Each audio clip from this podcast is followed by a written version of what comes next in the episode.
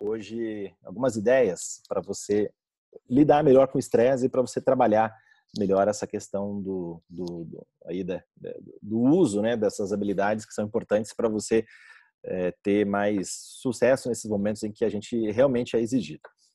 Bom, o contexto inicial aqui é que todo, toda a parte de desenvolvimento que a gente faz dentro do, na, da nossa metodologia, dentro da nossa escola do Rose Method, tem como objetivo fazer um desenvolvimento de habilidades que estão ligadas ao futuro, é, não só ao futuro, obviamente, o mundo ficou agora mais rápido, o mundo ficou mais conectado, o mundo ficou mais intenso, né? A nossa, o nosso grau de incerteza aumentou muito nesse momento, principalmente por conta da, da pandemia. Então, é, temos 10 habilidades do futuro importantes que foram determinadas pela, pelo Fórum, Fórum Econômico Mundial. E essas habilidades são as seguintes: é, habilidade de resolver problemas complexos, é, ter um pensamento crítico, ter uma capacidade de pensamento crítico, desenvolver a criatividade, ter uma boa gestão de pessoas, gerir bem as pessoas, fazer conectividade com outras pessoas, né, ter essa habilidade de fazer parcerias, de colaborações, é, desenvolvimento de inteligência emocional, é, julgamento e tomada de decisão, orientação para servir, negociação e flexibilidade cognitiva. Então, essas 10 habilidades é, são consideradas habilidades do futuro, mas mais do que nunca essas habilidades são necessárias no presente. E quando a gente fala de estresse, o estresse basicamente ele, ele, ele ataca é, quase todas essas habilidades, né? Quando a gente está estressado, a gente não consegue resolver bem os problemas, a gente não consegue gerir bem as pessoas, nosso pensamento fica atrapalhado, né? Nossa criatividade fica atrapalhada, é, habilidade de negociação, flexibilidade cognitiva, né? A gente fica meio engessado, né? Quando a gente está estressado. Então, quando a gente lida bem com o estresse, a gente acaba tendo um terreno mais fértil para a gente desenvolver essas habilidades que são necessárias mais do que nunca. Bom, o que a gente vai abordar no nosso treinamento de hoje, né, no nosso workshop? A gente vai, eu vou falar sobre seis abordagens para lidar melhor com o estresse, eh, depois como os hábitos são formados e aí no final uma abordagem para você mudar aquilo que te estressa. Então você vai identificar os pontos que estão te estressando e você vai desenvolver uma habilidade ali para você vai ter um treinamento, né? Você vai ficar com um desafio aqui no final para você aplicar no seu dia a dia e melhorar essa questão do estresse. Bom, um aviso legal aqui no início, né? Legal quando eu falo não de legal bacana, mas legal de do, do, do sentido da palavra né, do, dos advogados. É, se você acredita que você precisa de uma ajuda médica ou psicológica para lidar melhor com o estresse, você precisa procurar um médico ou um psicólogo para fazer isso as ferramentas, as coisas que a gente vai conversar aqui, elas, elas são importantes para aquelas pessoas que estão conseguindo gerenciar, de repente estão se sentindo um pouquinho estressadas ou bastante estressadas, mas elas ainda estão num momento pré-burnout, né? um momento ainda antes daquele estresse ali que, que paralisa. Se você estiver nesse momento, né, quem estiver assistindo aqui, se estiver nesse momento que você está perto de um burnout ou está passando por um burnout. Burnout é quando você já não consegue mais fazer quase nada, né? Você fica super estressado. Aí você precisa ajuda, é, pedir ajuda para é, um médico ou para, para um psicólogo. É, o meu objetivo aqui é dar ferramentas para te deixar longe né, dessa, dessa faixa. Né? E esse, é isso que a gente vai é, trabalhar. Bom, começando aqui, então, o que é o estresse? Né? O que, que a gente pode entender como estresse? Existe uma definição clássica, que com certeza todos aqui já ouviram falar. Uh, o estresse é uma reação natural do organismo que ocorre quando a gente vivencia situações de perigo ou de ameaça. É um mecanismo que nos coloca no estado de alerta ou de alarme. Então, ele é importante para a nossa sobrevivência. E esse estado de alarme provoca alterações físicas e emocionais. Muitas vezes a gente ali fica emocionalmente sensível ou abalado, ou também alterações físicas, né? A gente não dorme direito, não come direito, a gente não faz exercício físico, né? Então essa reação ao estresse é uma atitude biológica necessária para adaptação a situações novas. Então, situações novas, elas vão fazer com que a gente sinta o estresse e aí a gente vai se adaptando é, através da nossa biologia, fisiologia e também através do nosso psiquismo para a gente poder desempenhar melhor essa, essa função que a gente está tá passando. Bom, essa é a definição clássica, mas eu não quero que a gente fique preso na definição clássica. A gente vai trabalhar é, uma definição aqui é, contraintuitiva, e daqui a pouco eu vou falar qual é essa definição. É importante a gente entender bem também que o estresse, ele veio, o termo estresse, ele veio originalmente da física, então a física trabalhava uh, trabalha né, a questão da resistência do, dos materiais. Então, esse termo ele veio né, dessa da, o quanto que o material poderia suportar até se romper, né, por exemplo, né, ou até ele ter uma, uma, uma, flexão e não, não se romper. Então, originalmente veio da física, veio da resistência dos materiais.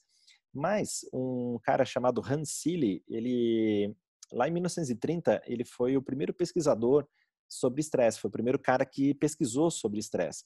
Então, ele que trouxe esse termo da física e da engenharia para é, o termo da, do comportamento humano, né, para a área do comportamento humano. Então, 1930, a gente está falando aí de 90 anos atrás. Então, veja só, 90 anos atrás os caras já estavam sentindo o estresse. Só que antes disso, em 1908, o Yerkes e Dodson, que eram dois, é, dois duas pessoas ligadas ali ao comportamento, né, psicólogos, né, médicos, eles estudaram como que era a questão da performance. Né? Performance é, versus a, o, seu, o seu nível de estímulo, né, sobre aquilo que você estava passando.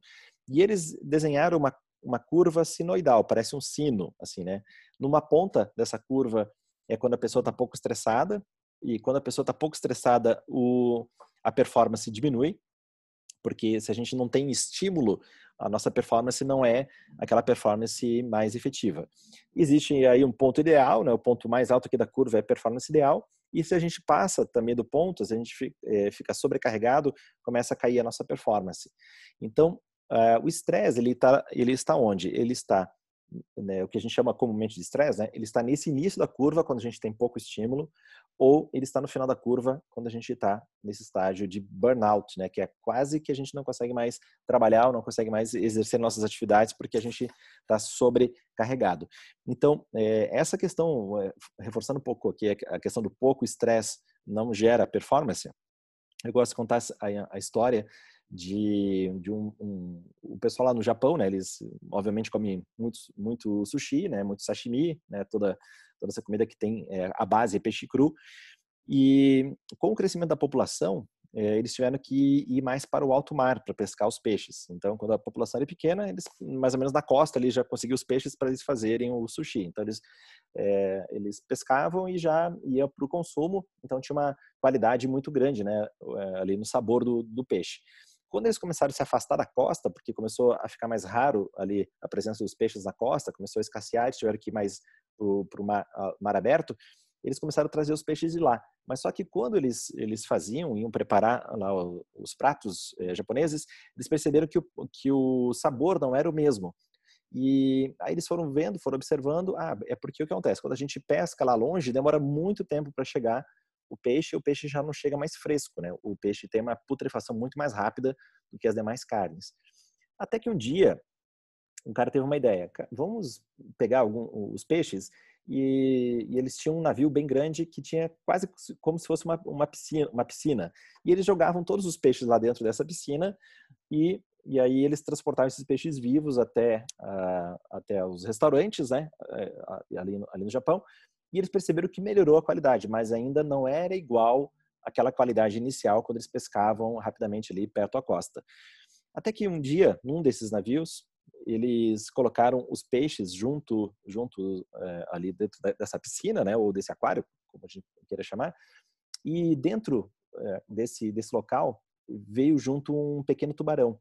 E esse tubarão, obviamente, era uma ameaça ali para, o, para os peixes.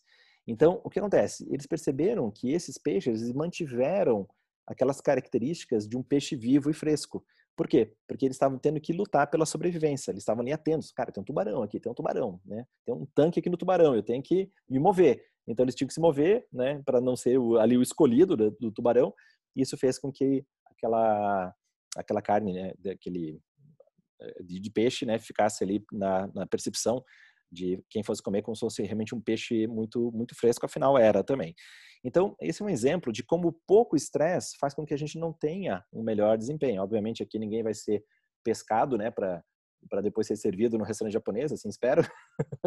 Mas é mais ou menos o mecanismo é o, é o mesmo, né? É o mecanismo em que a gente, é, se a gente tem um estímulo, se a gente tem um tubarão no nosso tanque, a gente está se mexendo. Se a gente não tem esse tubarão no tanque, é, a gente não se mexe. Então, pouco estresse não é ideal para nossa performance muito estresse também não é ideal. A gente quer chegar num ponto ideal. E aí a gente vai trabalhar aqui algumas ideias para você chegar nesse ponto ideal, como que você poderia chegar nesse ponto ideal. Então agora eu vou entrar com a nossa definição de estresse. Como que a gente entende o estresse? O estresse é o resultado da diferença entre o potencial e o desafio. Né? Você tem um potencial né, que está aqui e você tem um desafio que é uma barra mais alta. Essa diferença, esse salto aqui, esse gap entre o seu potencial e o desafio, e isso constitui o que nós chamamos de estresse. Ou seja, nessa equação, o que, nós podemos fazer? Nós queremos baix, podemos baixar o desafio ou podemos aumentar o potencial. Baixar o desafio é interessante. Em alguns momentos a gente é, pode é, baixar e deve baixar o desafio. Né? A gente, de repente, assume muito compromisso, muita coisa. Mas o que nós queremos trabalhar? Nós queremos trabalhar uma abordagem contra-intuitiva. E essa abordagem contra-intuitiva, o que, que é? É não diminuir, não diminuir o seu desafio, mas é aumentar gradativamente o seu estresse. É aumentar, desculpe, aumentar gradativamente o seu potencial. Quando você aumenta o potencial, diminui esse degrau entre o potencial e o desafio, e aí fica muito mais fácil de você alcançar os seus objetivos. Agora, a grande pergunta é, como que você vai é, aumentar esse potencial? Como que você vai aumentar esse potencial? E aí, nós temos aquela abordagem em seis passos que eu comentei no início. É, é, obviamente, é, cada um desses itens aqui, a gente poderia fazer um workshop exclusivo para cada um dos itens. De repente, a gente pode fazer isso mais para frente, conforme for a demanda. Mas hoje eu quero dar uma visão geral dessas seis abordagens, dessas seis etapas importantes para você entender cuidados que você é, pode ter aí para você gerenciar bem o seu estresse. Quando a gente fala em aumentar o potencial, quando a pessoa se sente estressada, geralmente o que, que a pessoa faz? O que, que a maioria das pessoas faz? Cara, estou meio estressado, eu preciso arranjar alguma coisa para extravasar. Né? Eu preciso extravasar essa energia aqui, essa coisa toda, preciso é, descansar. Então, você vai extravasar ou você vai descansar. Algumas pessoas adotam medidas que elas não são é, produtivas. Né? Então, às vezes a pessoa começa a, a abusar ali do, do, do escapismo, né? Do, da Netflix ou YouTube, é, alguma coisa assim que ah, você quer fugir, né? Você vai procrastinando as coisas, você quer se afastar daquilo, então você começa a usar é, escapismos, né? É, YouTube e Netflix hoje, né? Mas antes é não, beleza, vou sair de casa, vou fazer festa, né? Hoje a gente está restrito para fazer isso, mas esse escapismo acaba acontecendo no nosso dia a dia quando a gente se sente estressado. E a gente tem que ter, né? A gente vai falar um pouquinho sobre relax e sono daqui a pouco, mas é, tem que ter, a gente tem que ter os momentos em que a gente relaxa, mas eles não podem ser os momentos dominantes, porque senão a gente fica naquela curva inicial ali do estresse. Então, é, outras pessoas acabam compensando na comida, né? Começa a comer é, a guloseimas, né? Começa a se encher ali, né? De comidas que não são tão saudáveis, não são tão, são, não são tão produtivas e algumas pessoas também começam a compensar na bebida, começam a beber mais, né, tomar medicamentos. Então tem várias coisas que a gente é, é, toma como medidas que são paliativas, medidas que não resolvem e podem gerar um outro problema maior depois. Né? Então, por exemplo, procrastinação, se você não fizer as coisas que tem que fazer, isso vai gerar um problema depois de entrega, né, e de produtividade, de performance, aí dentro da sua profissão, dentro do seu trabalho ou dos estudos, se tiver algum estudante aqui. Bom, então, como que a gente aumenta o nosso potencial? Como que a gente vai na causa sem ir para esses, eh, essas ações que são paliativas, que supostamente ajudam o nosso estresse, mas acabam não é, resolvendo a questão do estresse, né? Ajudam momentaneamente, mas não, não resolvem efetivamente. Uma das coisas que a gente tem que fazer, uma das seis coisas que a gente pode fazer é cuidar do nosso sono e do nosso, eh, da nossa habilidade de relax, de você dar um, dar um tempo ali das coisas. Então, durante o dia, é interessante você ter alguns momentos que você dá uma pausa no trabalho, né? Eu uso é, uma ferramenta, né? Eu deixo, eu trabalho 25 minutos totalmente focado no, que fazer, no que eu tenho que fazer. Aí eu tenho 5 minutos de pausa. Aí eu levanto, vou tomar uma água, vou fazer xixi, vou fazer um respiratório, vou fazer um alongamento, vou fazer alguma coisa nesses 5 minutos. Deu 5 minutos, eu volto para o meu trabalho. Mais 25 minutos de foco total, mais 5 de dispersão. É, você não precisa usar o 25-5, você pode usar 50-10. É, tem alunos que usam 90-15. Então, fique é, a seu critério, como você achar que deve e vai funcionar melhor. Às vezes você precisa de um tempo maior ali para aprofundar dentro do seu trabalho para ter o resultado que você deseja. Mas é, esse exemplo que eu dei é uma forma de você é, adotar um pequeno relax a cada instante para que você consiga se recuperar, para que você não chegue ao momento de saturação. Afinal, se a gente fica tentando fazer uma tarefa durante duas, três, quatro horas, chega uma hora que satura, a gente não, não fica tão produtivo. Se você confere pequenas pausas, essas pequenas pausas vão, faz, eh, vão ser como um oxigênio que vão te dar mais vitalidade ali para você cumprir as suas tarefas durante, durante o seu dia. E o sono, né? Então, eu durante muito tempo eu fui um cara que que achava que dormir era perda de tempo. Só que não, né? O sono ele é importantíssimo, né? Então você ter aí as suas sete horas, oito horas, tem pessoas que precisam de seis horas, outras pessoas precisam de nove. É, você sabe mais ou menos o número de horas que você precisa. É, coloque o sono como uma prioridade, porque é o momento de recuperação, o momento de assimilação, é o momento que você recarrega as baterias, né? Quando você deita e tem uma, uma noite de sono revitaliza, é, que te revitaliza, você acorda no outro dia muito melhor, né? Já você já deve ter percebido o efeito de uma noite mal dormida, mal dormida. Eu hoje eu tenho 49 anos, né? Então até meus 30 e poucos, se eu não dormisse uma noite muito bem, tá, quando outro dia acordava estava certo, mas hoje eu tenho 49, então se eu não durmo bem, já aquele dia outro dia se arrasta, eu já fico pouco produtivo. E então a gente precisa cuidar do sono e desses momentos de, de relax, né? Você tem um momento dividir, assim, né? Tipo, agora eu vou, agora eu vou descontrair, agora eu vou relaxar, agora não vou pensar no, nos problemas que eu tenho que resolver. Aí fica presente, né? Exerça essa presença, essa atenção naquilo que você está fazendo, e aí, depois do momento que tem, tem que trabalhar, você está mais energizado para trabalhar. Outra coisa importante, né? Um segundo item que você precisa ficar atento com relação ao estresse é entender o funcionamento da mente. Quanto mais você entender o funcionamento da mente, mais você vai ter resultado, mais você vai conseguir usufruir e performar no seu estado melhor. Nós estamos aqui num período em que a gente está oferecendo aulas de meditação é, três vezes por dia, é, 8 da manhã, é, meio-dia e 18h30. Então, a forma é excelente, né? São aulas curtas, de até 30 minutos, para você eh, treinar técnicas de meditação. Ali você vai aprender também respiração, vai aprender técnicas de relax. Então, tudo isso vai te ajudar a você ter um melhor funcionamento da sua mente. Né? A, a, o que acontece? A mente funcionando bem, né? nosso cérebro funcionando bem, a gente tem mais clareza, a gente tem a gente encara, a gente aumenta o potencial. Lembra que a gente, nossa definição é estresse é a diferença entre o desafio e o potencial. Se você cuida da sua mente, cuida do seu sono, você está aumentando o seu potencial, está fazendo com que essa barreira do potencial suba.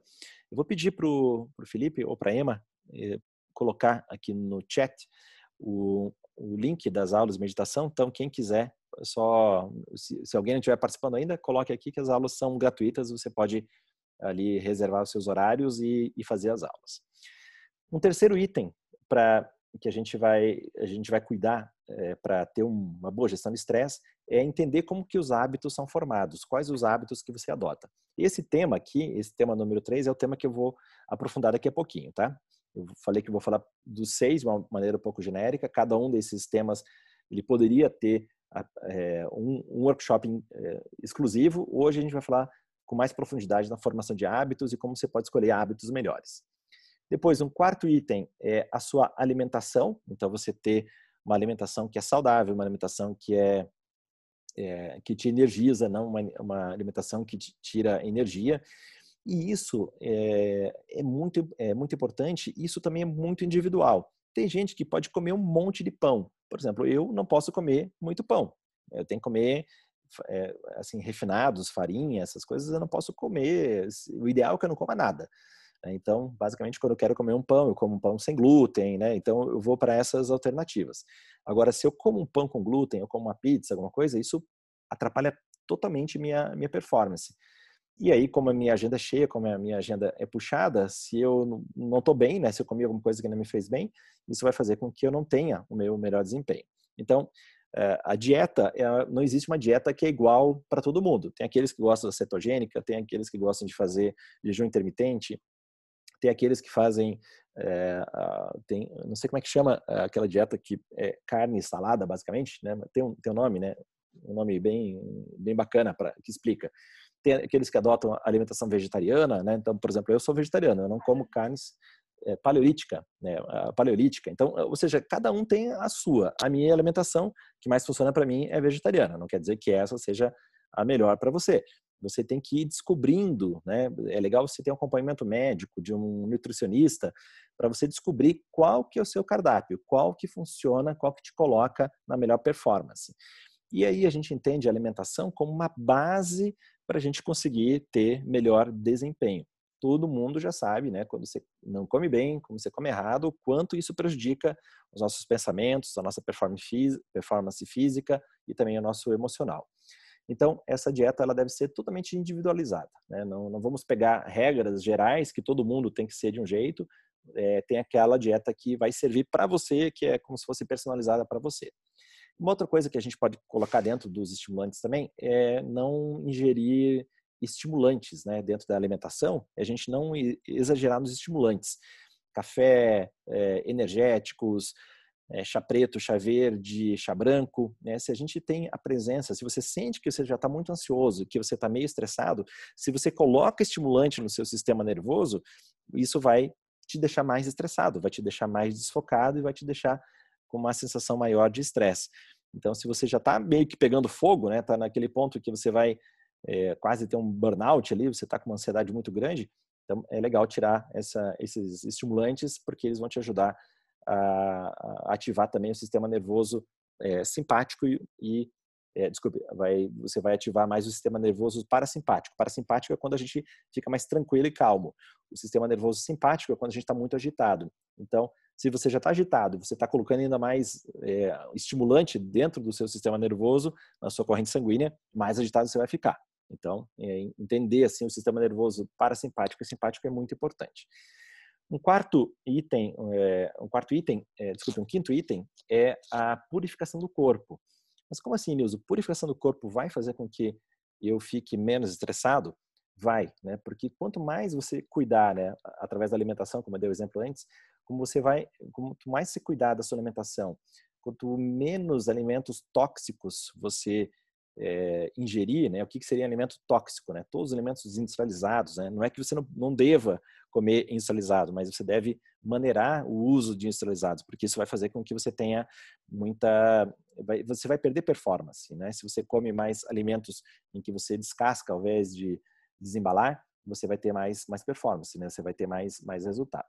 Então, é, evitar os excessos também, comer menos do que se deve é uma atitude interessante né? Não comer até você sentir que ficou cheio ali, né? Ficou, pô, ficou né, cheio, agora tem que tipo, ficar mais de boia ali até até fazer aquela digestão. Então, quanto menos você comer, né, o suficiente, obviamente, para ter a sua nutrição, melhor, mais desempenho você vai ter. E também aqui um cuidado, um cuidado né, com relação à purificação do corpo, com relação a cigarro, álcool, drogas, é, alimentos refinados, industrializados, como eu falei, açúcar e também excesso de carnes. Então, se você cuidar dessas coisas é, diminuir ou eliminar, você vai ter muito mais performance, vai aumentar seu potencial e vai sentir menos estressado. Ou seja, tá vendo que é uma abordagem muito ampla, né, daquilo que a gente está falando. E o sexto item que eu vou colocar para você, que é importante para você ter uma, uma, boa gestão do estresse, é a sua atividade de é, atividade física, você fazer algum tipo de exercício. Geralmente, quando se fala de estresse, as pessoas elas vão por esse caminho, né, da atividade física, e realmente ajuda não é o único caminho. Né? Se você conseguir aplicar essas seis abordagens, vai ser muito mais profundo. Mas o exercício já é um bom começo. O que seria o exercício? Se você não faz nada, pô, comece caminhando. É, tem, tem pessoas que gostam de correr, outros gostam de fazer é, é, musculação. Ou seja, cada um tem um tipo de atividade que gosta mais. Outros gostam de fazer dança. Então, é, cada um tem a sua, a sua forma. A forma que nós ensinamos na nossa escola é o uso da isometria. Então, a gente usa posições de alongamento, de flexibilidade, de força, que fazem com que você reduza as tensões e reduzindo as tensões, você aumenta bastante o seu potencial. Então, o potencial né, é, vai aumentar a barreira potencial e vai diminuir esse gap aqui para é, com relação ao seu desafio, você vai sentir menos estressado. O que, que a gente quer fazer com tudo isso? Né? O que, que a gente quer fazer com tudo isso? É, a gente quer fazer com que a gente produza neurotransmissores. Neurotransmissores são aqueles hormônios, né? alguns são hormônios, que nos ajudam a ter uma sensação melhor. Se você come bem, se você dorme bem, faz exercício, está se purificando, é, se você é, entende a formação dos seus hábitos, está ter os momentos de relax, você está estimulando neurotransmissores. E aí isso vai te dar uma sensação melhor, teu potencial vai aumentar, e essa, com essa sensação melhor, vem esse bem-estar, e naturalmente vai aumentando o potencial num ciclo que é chamado virtuoso. Né? Então, você vai trabalhando de maneira mais efetiva esse aumento de, de potencial. E, bom, essa abordagem, então, como eu falei, a gente poderia trabalhar eh, cada uma delas com um workshop exclusivo, hoje a gente vai falar sobre os hábitos, né? E eu vou colocar aqui uma, uma frase do Anthony Trollope, Anthony Trollope, que é um romancista inglês do século XIX, ele falou o seguinte: uma tarefa pequena, se repetida diariamente, pode superar todos os trabalhos de Hércules. Hércules, você sabe, né? Dentro da mitologia, é, mitologia grega, é aquele que era o mais forte, né? O mais forte de todos. Ele ele podia fazer o que ele quisesse, né? Ele tinha força né, gigante, muito maior do que qualquer ser humano. Então, a, o segredo aqui é através dos nossos hábitos, através da disciplina e fazendo repetições diárias, a gente poder superar até os trabalhos que o Hércules fazia. Veja só que interessante esse pensamento. Agora vamos entender como que os hábitos são formados. Aqui, é, a referência que eu coloco para você é o livro chamado O Poder do Hábito, do Charles Duhigg. É um livro best-seller, ficou super conhecido é, nos últimos tempos, é muito fácil de achar. Então, o, a formação do hábito é explicada com muita profundidade dentro desse livro, fica aqui como uma referência. E os hábitos, e, por que, que a gente tem os hábitos? Né? Por que, que a gente adota os hábitos? Os hábitos acontecem pois nosso cérebro está constantemente querendo economizar esforço. Ou seja, o nosso cérebro quer economizar energia. Nosso cérebro ocupa cerca de 20% da nossa energia produzida a cada dia. Imagine, um órgão só, 20% de toda a energia do seu corpo. É muita coisa.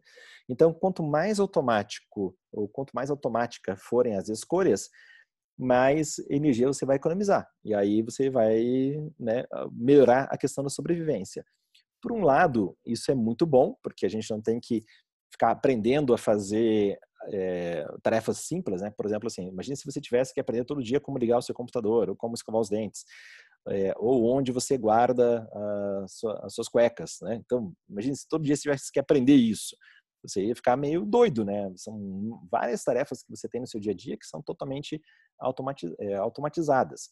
Esse é o lado positivo do hábito, mas tem um lado negativo porque muitas vezes você fica ali com é, ciclos viciosos que te atrapalham.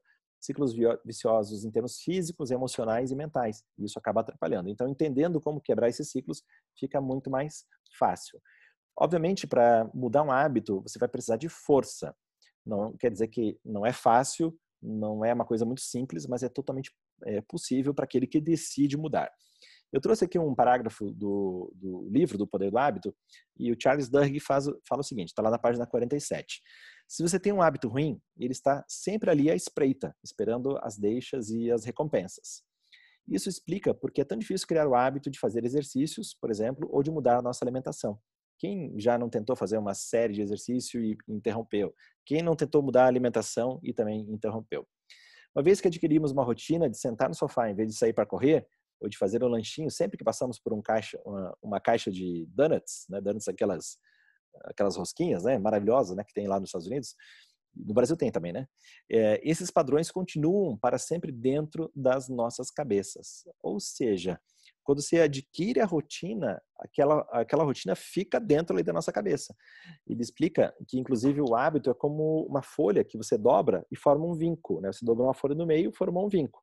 Quando você estende essa folha, o vínculo permanece, mesmo que você tente ali esticar, né, tudo mais, estender bem, o vínculo fica ali. Então, o que, que a gente tem que fazer? A gente tem que buscar hábitos melhores, esse é o segredo. Então, poxa, identifiquei aqui que tem um hábito que não é muito bom, vou buscar um hábito melhor. Os hábitos, eles acabam surgindo sem a nossa permissão. O hábito não chega assim e pergunta, oh, posso me instalar? Não, ele surge, ele se instala, e quando você vê, falei, cara, olha só, tô nesse hábito aqui, que é muito ruim. E como que acontece o, a formação do hábito? Esse aqui é o segredo, né? É o core, né? Se você visse só essa parte aqui da palestra, já ia dar o resultado que você queria. E como que o hábito é formado? Existe uma primeira etapa que é uma deixa, ou pode ser chamado também de gatilho ou lembrete, é alguma coisa que acontece, algo acontece. Esse acontecimento gera uma segunda etapa, que é a rotina, que é um comportamento condicionado.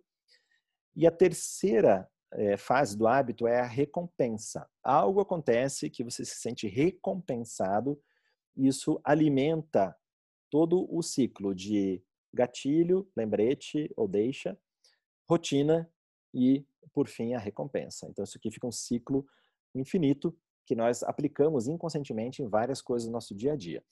Tem um elemento, obviamente, que está aqui por baixo, né? Ele está ancorando essas três, esse ciclo, né? De três, é, três pontos importantes, que é o nosso desejo, que é a nossa decisão. Então, a gente é, sempre tem isso, né? A gente, ah, eu tô com vontade de comer tal coisa, né? Então, eu tô com vontade de tomar, tem os desejos, né? Comida, assim, é uma coisa bem, bem comum. Muitas pessoas têm, muitas vezes, algum tipo de compulsão nesse sentido. Então, você tá, é o desejo que faz com que você vá lá, compra negócio, estabeleça uma rotina e daí você sente depois se alimenta e sente aquela recompensa. Só que quando você come uma coisa que não é muito saudável, tem uma recompensa momentânea, né, que é ali é sensorial, né, do seu paladar, eh, principalmente quando você come bastante gordura, quando você come bastante açúcar e farinha, eh, você tem uma recompensa momentânea de prazer, é, organoléptica, né, ali na sua boca. Mas depois de um tempo, se você exagerou naquela alimentação, você se sente até mal. Você fala assim, cara, olha só, estou meio cansado, estou com dor de cabeça, não estou me sentindo muito bem, estou ruim de estômago. Né? Não só com doce, mas também com comidas que não são tão saudáveis. Vou dar alguns exemplos aqui para você entender essa formação do hábito. Né? Então, vamos pegar lá um, a primeira etapa. Existe uma, uma, um lembrete, um gatilho ou uma deixa. Então, vou dar um exemplo aqui. Você está dirigindo e você está parado no farol e aí deu sinal verde. Esse foi o gatilho, né? ou foi esse lembrete ou essa deixa que aconteceu. Deu sinal verde. O que, que você vai fazer? Você vai entrar numa rotina de dar arrancada no seu, no seu carro para você sair. E aí, depois, tem a recompensa, que é o quê? Chegar uh, a tempo lá no seu compromisso. Digamos que você dá o sinal verde e você fica parado, né? A sua rotina, ao invés do sinal verde, ao invés de arrancar, você fica parado no trânsito o que, que, vai acontecer? Primeiro que todo mundo vai buzinar, né? Aqui em Curitiba, a galera demorou três milésimos, já tem alguém buzinando atrás de você. Então, então tem que ser rápido, né? Então, primeiro, se você ficar parado no sinal vermelho, você vai é, ter, você vai ganhar um monte de buzinado ali, né? As pessoas até vão se exaltar e vão te xingar. E depois também você não vai chegar no seu compromisso, né? Então, é, essa deixa ou esse, essa coisa que acontece é o sinal verde, estabelece uma rotina de arrancada do carro e depois a recompensa é você chegar a tempo. Né? Então, se você for ágil nas, nas, nas saídas aí do, dos, dos, faróis, você vai chegar a tempo. Um outro exemplo né, que, que acontece, existe ali uma deixa ou um lembrete, né, ou um gatilho que acontece, que é, por exemplo, você termina uma refeição. Você almoçou, jantou, tomou café da manhã, terminou. Né? Aí, naturalmente, para muitas pessoas entra uma rotina o quê? De escovar os dentes. Então, eu sou essa pessoa. Eu termino uma refeição, eu preciso escovar os dentes na sequência. Então, já chegou assim, às vezes, casos de eu não ter, é, estar no lugar e aí eu não consegui, não ter levado a minha escova de dente, esqueci, alguma coisa assim, eu vou na farmácia, compro escova de dente nova, compro pasta de dente e faço higienização na boca. Então, esse é meu, a minha rotina, né? Então, termina a refeição e você escova os dentes na sequência. E depois, a recompensa, o que, que é? Ter aquela sensação de frescor. Inclusive, com relação ao uso de pasta de dentes, as pastas de dentes no início, ninguém usava, né? Por quê? Porque elas não tinham é, nenhum tipo de sabor sensorial, né? Não tinha esse hálito de frescor e as, e as pastas elas não faziam espuma. É, o hábito de escovar os dentes como a gente tem hoje é uma coisa recente, né? A gente está falando aqui talvez de no máximo 150 anos que a gente começou como espécie a escovar os dentes. Até então era, era, tudo meio largado, né? E às vezes a pessoa tinha uma inflamação de dente, ela morria com aquela inflamação de dente, porque não tinha nem como fazer uma cirurgia, às vezes não tinha nem dentista, não tinha anestesia, então a pessoa morria com aquele dente inflamado, devido, devido ao dente inflamado. Mas o que acontece? Quando é, foi percebido que a escovação do dente era uma dos dentes era uma coisa importante, é, começaram a, a, pensar como fazer as pessoas realmente escovar os dentes. Até que a grande sacada, o ponto de virada, foi colocar essa sensação de frescor, né? um sabor de menta, né? um sabor assim, né? hoje tem vários tipos de sabores, mas você na Índia até tem um sabor assim meio apimentado, né? Então só para só para ver, né? Os caras lá gostam de pimenta, então a, a pasta de dente tem pasta de dentes lá, não são todas, obviamente, mas que até tem um sabor apimentado que é o que eles que eles gostam. Mas geralmente a gente gosta desse frescor, né? Estou com a boca higienizada, né? É, é, e a espuma também. No início as, as, as escovas de dentes, as pastas de dentes não faziam espuma e nem davam frescor. Quando eles colocaram espuma e quando colocaram o frescor, as pessoas começaram a escovar mais os, os dentes. A espuma não tem efeito nenhum, é só um efeito ali cosmético, né? um efeito de sensação. Não, não, A espuma não é importante, né? Se você pega uma, uma pasta de dente que faz pouca espuma, até você acha meio estranho, né? Não limpa direito. Mas é só uma sensação. Mesma coisa o detergente também, né? Tem aquela espuma, aquela espuma não serve para nada, né? O poder, né? Poderia, o poder de higienização de, de um sabão ou de um detergente é o mesmo com ou sem espuma. Ou seja, dei alguns exemplos aqui de, é, de, uma, de um gatilho, de algo que acontece, uma rotina que você estabelece automaticamente e a recompensa que você tem. Então, quando você entende quais são os gatilhos, quais são os hábitos, quais são as rotinas e quais são as recompensas, ficam muito, fica muito mais fácil mudar. Né? Os hábitos, eles podem ser libertadores. Né? Quando a gente tem disciplina, a gente tem muito mais liberdade. É, então, os hábitos, eles fazem com que a gente não precise é, pensar muito para fazer as tarefas. Você não precisa é, pensar como escovar os dentes. Você não precisa é, pensar como que você toma banho. Você já aprendeu isso. Sua mãe já já incentivou isso milhares de vezes quando você era criança, até que é, ficou automático, né? Para a maioria das pessoas. Para algumas pessoas não, né? O, mas só que os hábitos também elas podem ser aprisionadoras. É, pode ser, desculpe, os hábitos podem nos aprisionar, que são os chamados vícios. Né? Tem um cara que, um psiquiatra que eu gosto de seguir no Instagram, que é o Bruno, Lamo, Bruno Lamolha. Ele fala, ele tem um curso que ele fala sobre os hábitos e a formação de vícios. É interessante é, entender, né, um ponto de vista bem profundo lá, né, um psiquiatra falando sobre essa questão dos hábitos e do, dos vícios. E agora vem a grande pergunta. Essa aqui é a pergunta, uma das perguntas de um milhão de dólares. Né? Nós temos várias perguntas de um milhão de dólares, essa aqui é uma delas.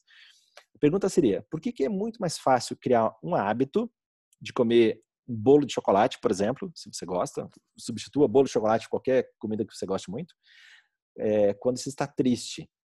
É, por que é mais fácil comer um bolo de chocolate quando você está triste do que acordar cedo para fazer uma caminhada, que também ia te ajudar a você ficar menos, menos triste, uma vez que a atividade física é um ato importante ali para redução de estresse. Por que, que é mais fácil? A recompensa é muito mais perceptível quando você come um bolo. Como eu falei, você está comendo ali açúcar, gordura, farinha, então é muito mais perceptível, dá uma sensação de prazer ali na sua boca. Então, essa recompensa, quanto mais perceptível for, mais fácil é de criar o hábito. Por isso que as drogas, elas têm um poder muito grande, porque elas dão uma, uma recompensa imediata ali de prazer ou de sensação que você queira, e por isso que elas são altamente viciantes. Até, existem até algumas drogas que no primeiro uso, muito provavelmente a pessoa já ficará viciada. Então, no caso aqui, nossa nossa droga aqui é um é um é um é um sincero, né, como que é um, é um singelo é, bolo de chocolate, então não, não, dificilmente você vai morrer, né, por comer bolo de chocolate, a não ser que você coma muito bolo de chocolate, daí começa a aumentar muito o peso, aí vem os desdobramentos do excesso de peso, mas é muito mais fácil você ah, colocar um hábito de comer um bolo de chocolate do que fazer algum tipo de exercício. É, a caminhada, no exemplo que eu dei aqui, ela demora para ser recompensadora. Então você vai caminhar a primeira semana, você já vai achar meio puta, meio saco, né? Acordar cedo para caminhar, é meio difícil. Hoje está chovendo, está frio, né? Então, poxa, não vou. É, agora, se você mantém a disciplina, a recompensa da caminhada daqui a algumas semanas, talvez alguns meses, você, você vai sentir uma recompensa muito grande. Cara, nossa, meu, minha, meu, meu, meu batimento cardíaco está melhor, eu estou é, com mais fôlego, eu estou mais ágil, eu estou funcionando melhor. Então, essa é a diferença entre comer um bolo né, e fazer uma caminhada ou fazer algum tipo de exercício. A recompensa do bolo é mais perceptível, é imediata. Então, qual que é o segredo? Quando você vai estabelecer um novo hábito, a recompensa tem que ser é, imediata. Não pode ser uma, ah, vou começar a caminhar porque caminhar é, é bom, é saudável, etc. Eu vou começar a correr ou fazer qualquer coisa. Mas você precisa ter uma recompensa pensa que é mais imediata, porque o efeito daquele exercício que você está fazendo, daquela atividade que você está fazendo, vai demorar para surgir, para você sentir efetivamente aquilo até se tornar um hábito. Então, por exemplo, você pode colocar assim algo do tipo: é, depois de, da minha caminhada matinal, eu vou me permitir ver, sei lá, 10 minutos um vídeo no YouTube. Dando um exemplo aqui aleatório, pode ser qualquer coisa. Ah, eu vou me permitir comer um bolo de chocolate, por exemplo, né? Mas daí você, ao invés de comer uma fatia grande, você come meia, meia fatia, né? Você já vai se educando. Então, você pode colocar alguma recompensa imediata e, e trabalhar isso, né? Então você eh, acorda, o seu gatilho é acordar, você não pensa, não pode pensar. De manhã é um horário que a gente não pode pensar. Se você programou que você vai fazer alguma coisa de manhã, você tem que acordar e sair da cama, porque senão, se você pensar 30 segundos, é capaz de você ficar na cama, né? Liga a soneca e vai ficando. Então, você acorda, bom, essa, esse é o gatilho. Vem o que é rotina. Coloca ali a sua roupa e vai fazer a sua caminhada. Aí, no final, tem a recompensa. Aí você vai fazer alguma coisa que é imediata para você sentir a recompensa por naquele dia ter sido disciplinado e ter feito ali o seu exercício, a sua caminhada ou o que for.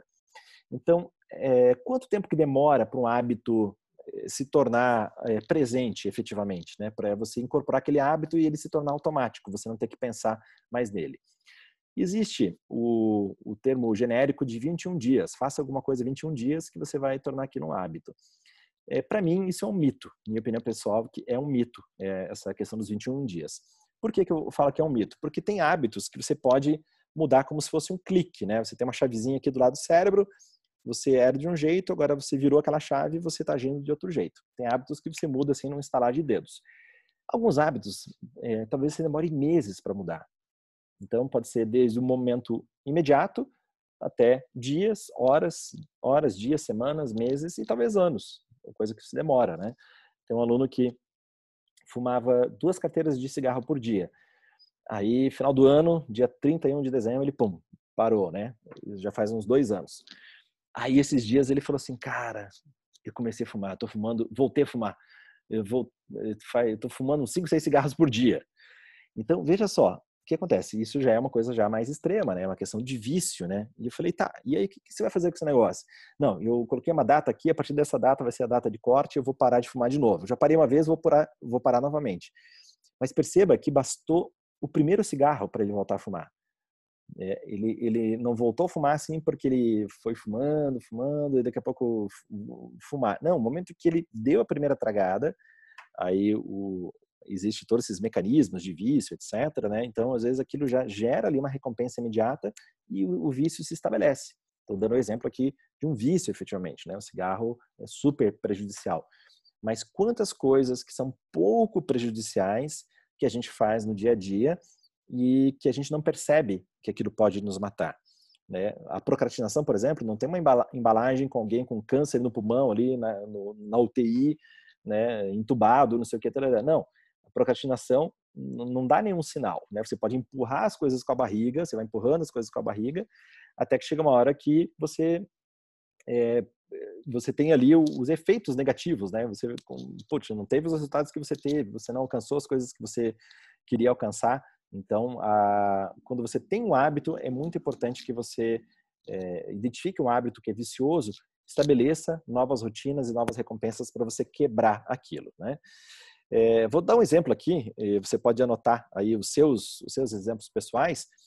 Aí, Jefferson, conseguiu agora ligar a câmera? Maravilha. Jefferson, já é tarde, né? Você está em Portugal, Jefferson?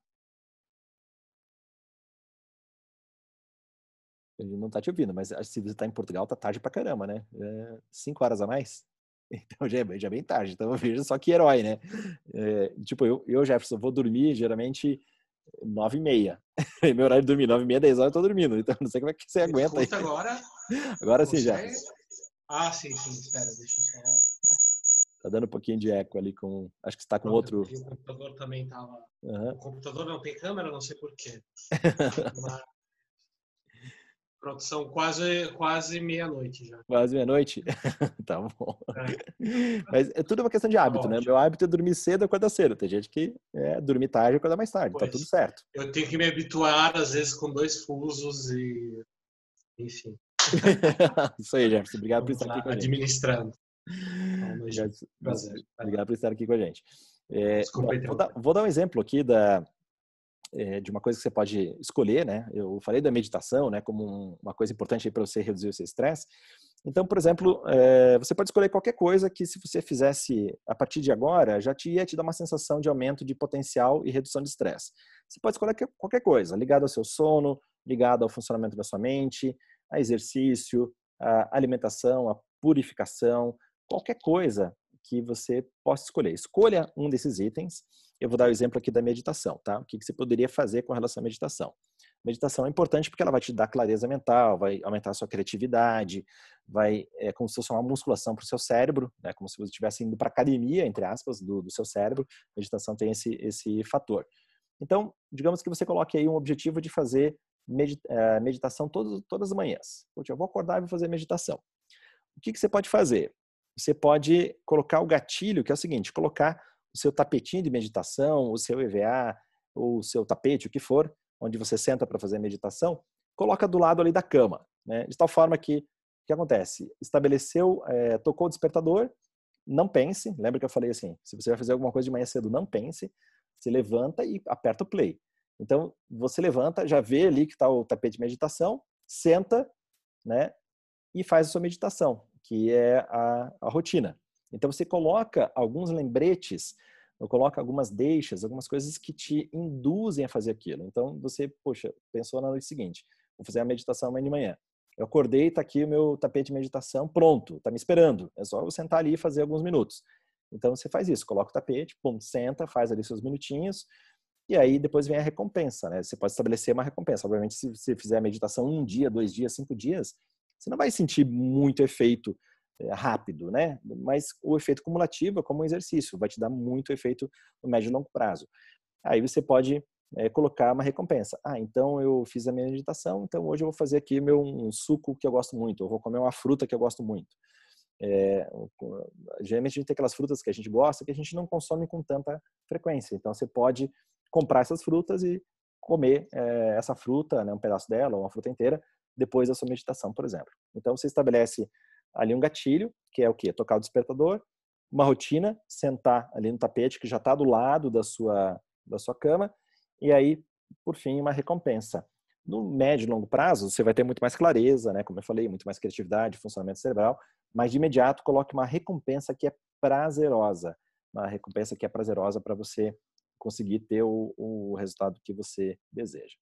Tá? Então, com isso, espero ter ajudado aqui você pensar sobre seus hábitos, sobre seus ciclos viciosos, como estabelecer ciclo, ciclos, é, círculos virtuosos, né? que é quando você estabelece novas rotinas, quando você quebra respostas automáticas. Quebrando respostas automáticas, você tem muito mais resultado. Né? Então, é, é um trabalho de autoconhecimento, um trabalho de você olhar para si mesmo, observar as coisas que você quer mudar, que você precisa mudar, um passo de cada vez, não tente mudar tudo a partir de agora, escolha uma coisa simples que se você mudasse ia te dar uma diferença, ia fazer uma diferença com relação à redução do seu estresse, aumento do seu potencial e faça.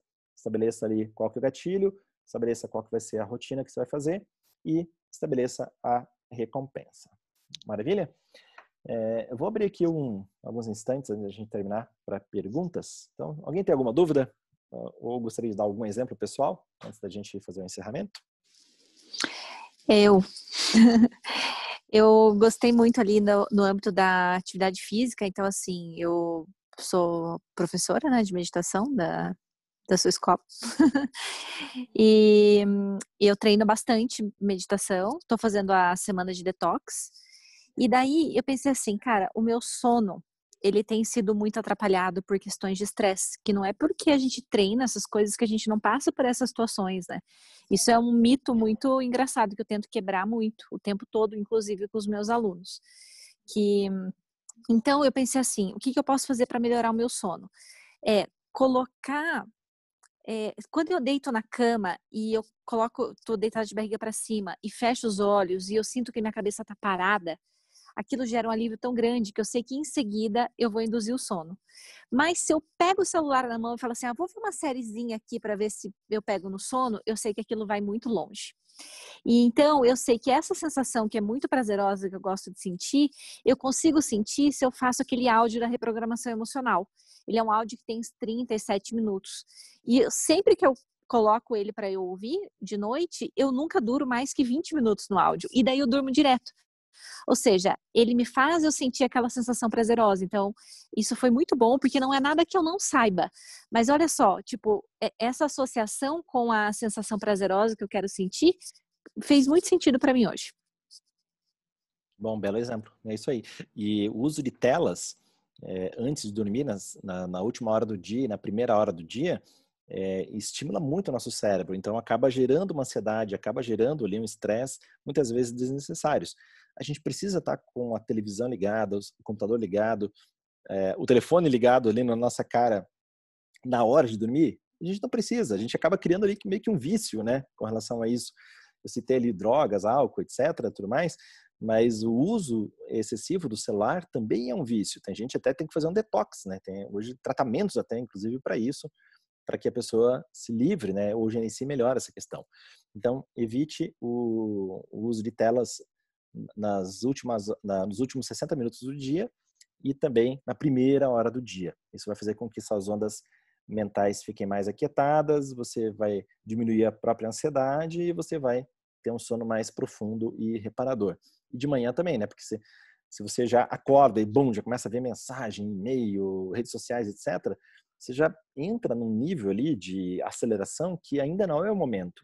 Depois de uma hora, você pode começar a fazer isso, mas primeira hora, faça exercício, faça sua meditação, faça alguma coisa que te ajude né, a você melhorar. Obviamente, você não precisa ficar neurótico, né? Agora não posso nem encostar no celular. Não, de vez em quando você vai usar, mas não, não seja escravo do, do seu celular.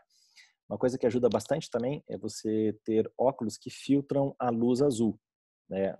Os meus óculos, agora estou me exibindo aqui com meus, meus óculos no, no, é, novos, que eu fiz aí, chegaram essa, essa semana, eu fiz eles com filtro da, da luz azul. Então, ele, ele filtra a luz da, da tela. Mas se você não usa grau, né, eu uso o grau aqui para leitura. Se você não usa grau, você pode é, ter os óculos somente com filtro. Né? Isso é bem fácil de encontrar. É, filtro dessa luz azul, dessa luz brilhante dos computadores, das telas, isso também ajuda. Isso não quer dizer que você vai poder usar o seu celular até a hora de dormir, tá? Sempre vale essa regra, né? Mas é para você filtrar essa luz que te excita o cérebro de uma maneira que muitas vezes a gente não, não quer. Mais alguém gostaria de ou fazer uma pergunta ou fazer alguma colocação? Vamos lá, eu, eu gostei, gostei bastante da, da, nossa, da nossa conversa aqui.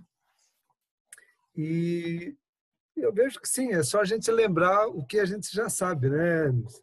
Que a gente vai, vai deixando para amanhã, né?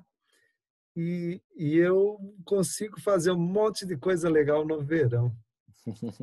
O meu, o inverno, para mim, eu sou meio urso. Eu, eu é tenho normal. uma dificuldade de fazer as coisas, sabe? É normal. Tem, tem, tem, os momentos, né, que a gente é mais produtivo, né? Os momentos podem ser as estações do ano, mas pode ser também durante o dia, tem os momentos que são mais produtivos.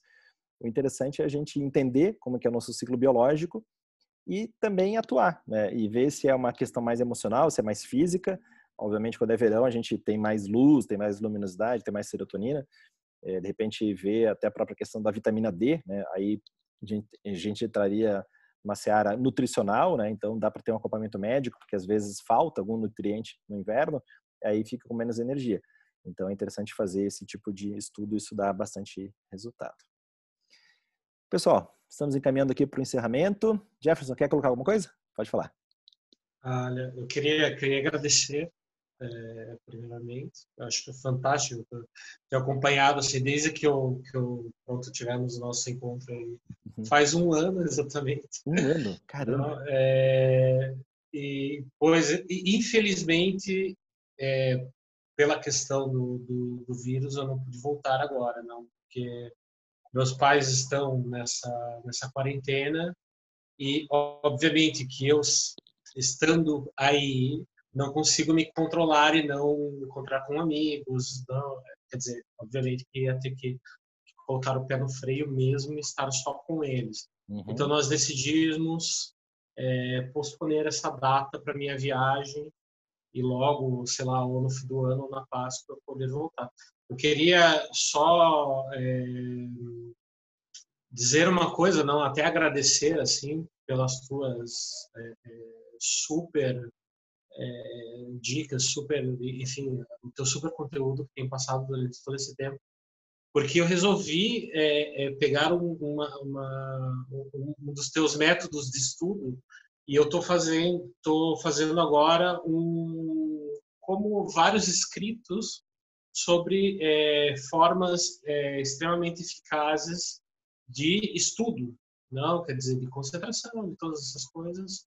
claro que todos relacionados à música, mas a música em geral, não só o piano, mas para ajudar os músicos em si também. Que legal. E eu resolvi aderir à regra dos 25, 5, 50, 10, sabe? E assim, é incrível como as pessoas que não têm é, uma disciplina não, uhum. no, no, estudo, ou, ou mesmo os hábitos na vida, elas não conseguem atingir os objetivos que são propostos para ela. Não?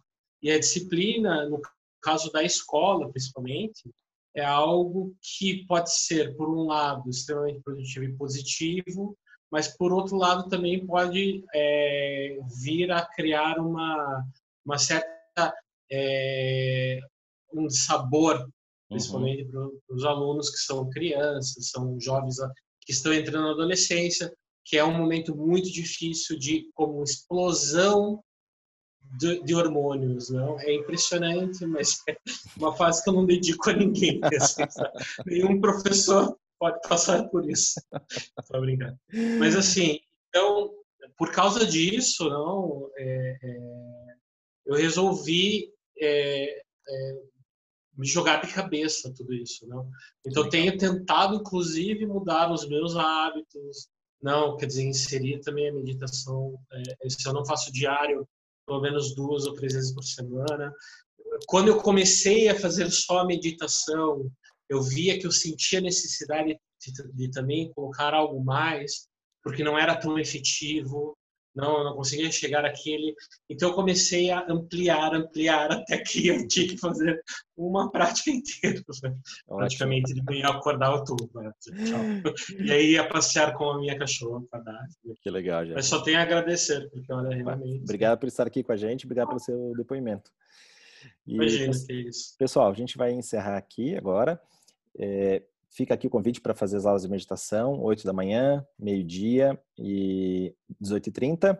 Felipe aqui é um dos professores, a Emma uma, uma das professoras, né? Tem o, o Wellington Tejo também, que é do nosso time. Então fica aí o convite e compartilhe com seus amigos e com seus colegas e familiares. De repente alguém aí pode gostar também dessa, dessa ideia. Obrigado pela presença de vocês, um grande beijo, uma boa noite, bom descanso. Tchau, boa noite.